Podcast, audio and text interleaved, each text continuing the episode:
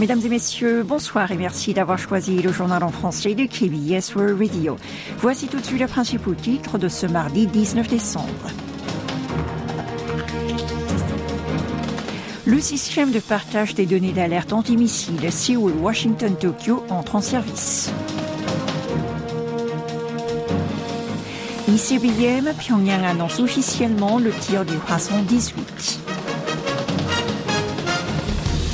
Et nous finirons cette émission avec une nouvelle qui va intéresser les amateurs des BD. Restez à l'écoute, vous êtes en compagnie de Oh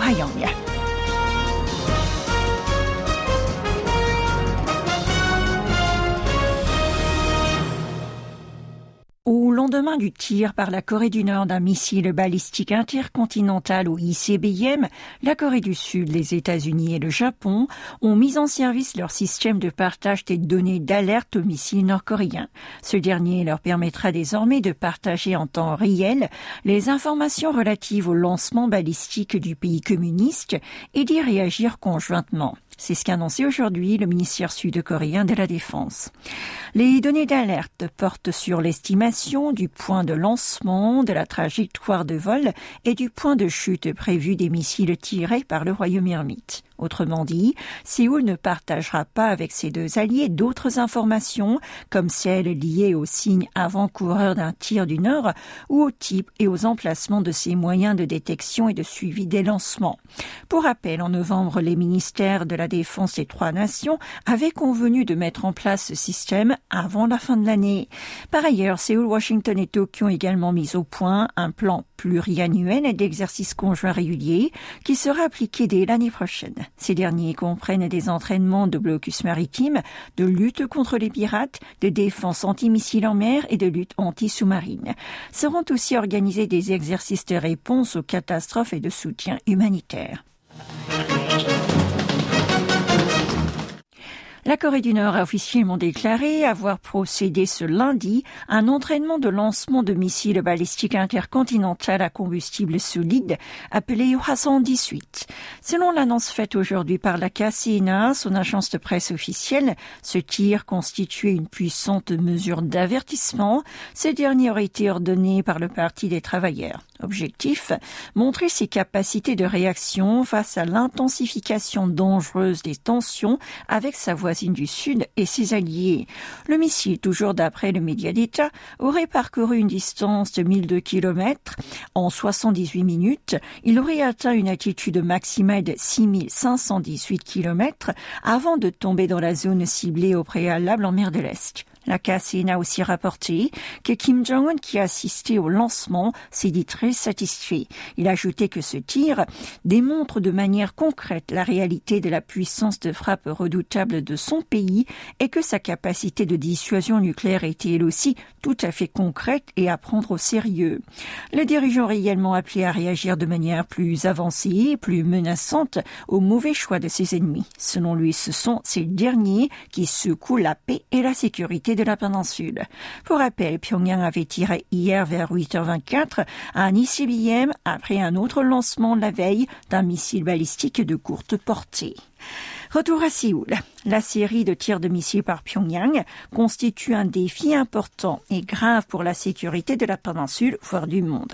C'est ce qu'a annoncé ce matin le président de la République lors du Conseil des ministres. Il a affirmé que le régime de Kim Jong-un réalisera bientôt qu'une telle attitude ne lui apportera rien d'autre que plus de souffrance. Selon Yoon Song-yeol, à la suite de ces provocations, le système de partage des données sur les missiles entre Séoul, Washington et Tokyo a été L'alliance sud-coréenne-américaine s'est alors concrétisée avec le groupe consultatif nucléaire et sa collaboration trilatérale pour faire face aux menaces du pays communiste. Toute l'actualité de toute la Corée, c'est ici sur KBS World Radio. La détérioration des relations Séoul-Pyongyang, les retrouvailles des familles séparées par la guerre de Corée se sont arrêtées. En parallèle, le nombre de personnes inscrites sur la liste gouvernementale continue de baisser. D'après les chiffres publiés aujourd'hui par le ministère de la Réunification, 39 881 y figuraient fin novembre contre 40 099 un mois plus tôt. À l'origine, près de 134 000 individus s'étaient déclarés avoir de la famille au nord et souhaitaient la retrouver. Cette baisse, dont nous sommes témoins aujourd'hui, s'explique par leur âge avancé. En effet, 66% d'entre eux ont maintenant plus de 80 ans. Le sommet de l'an 2000 entre le président sud-coréen de l'époque Kim Dae-jung et l'ex-dirigeant nord-coréen Kim Jong-il avait permis à ses enfants et parents ou frères et sœurs qui n'avaient pas pu se voir pendant ces décennies de se retrouver. À partir d'août de la même année et jusqu'en août 2018, un total de 21 rencontres a été organisé. Mais en raison de l'échec du tête-à-tête entre Kim Jong-un et Donald Trump à Hanoï, aucun événement du genre n'a pu se tenir depuis déjà plus de cinq ans. Et Tiffaine Genestier nous rejoint à présent pour parler du congé maternité. Parmi les Sud-Coréens qui ont pris leur congé parental, la proportion d'hommes était de 21,2% en 2019 et a augmenté à 28,9% l'année dernière, alors que de plus en plus de pères en bénéficient, leur nombre reste toujours bien plus bas que celui des mères. Afin de favoriser la prise en charge des enfants par ceux-ci, le gouvernement a élargi le système de congé parental actuel. Le projet de décret s'appliquant dans la loi sur l'assurance chômage a été entériné ce matin au Conseil des ministres. Jusqu'ici, si les parents ayant un enfant de moins de un an prenaient un congé tous les deux, que ce soit simultanément ou tour à tour, ils pouvaient toucher 100% de leur salaire pendant les trois premiers mois jusqu'à 3 millions de won mensuellement, soit environ 2000 euros. Le nouveau dispositif consiste, lui, à verser une enveloppe plus importante et ce durant six mois. Le montant maximal de la rémunération augmentera de 500 000 won mensuellement, soit 350 euros, pour accorder 2 millions de won au premier mois et jusqu'à 4,5 millions de won au sixième. Un foyer pourra donc toucher jusqu'à 39 millions de won par an, l'équivalent de 27 300 euros. L'objectif est de soutenir financièrement les deux parents qui mettent entre parenthèses leur carrière. Dans le cas où les papas et mamans n'auraient pas posé leur congé en même temps, la somme restante serait transmise lorsque la deuxième personne arrête de travailler pour s'occuper du bambin. Un autre changement, le congé parental pourra être utilisé jusqu'au 18e mois de l'enfant, contre 12e actuellement. Ces dispositions seront appliquées dès l'année prochaine. Parlez-nous à présent de la présence sud-coréenne au Festival d'Angoulême. Les Daron du sud-coréen Ma Young-chin fait partie de sélection officielle de la 51e édition qui se déroulera en janvier prochain. C'est ce qu'ont confirmé hier l'organisateur du festival et l'agence de promotion des manois de Corée, la KMCA. Donc les Daron racontent les amours, le travail et les soucis d'une mère quinquagénaire. Ce sont les turpitudes d'une employée d'une société de nettoyage vie quotidiennement ou encore les sorties d'un couple d'âge mûr dans les boîtes de nuit ou des motels en banlieue. Tous les aspects inconfortables de la réalité sont décortiqués ici par l'auteur.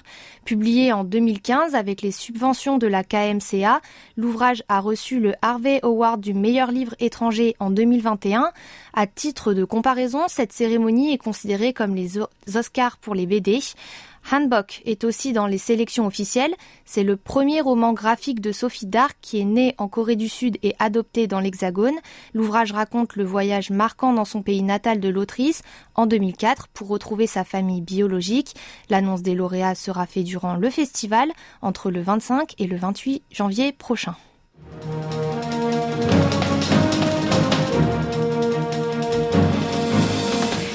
De ce journal que vous pouvez retrouver non seulement sur notre site internet, mais aussi sur Naver. Merci de votre attention.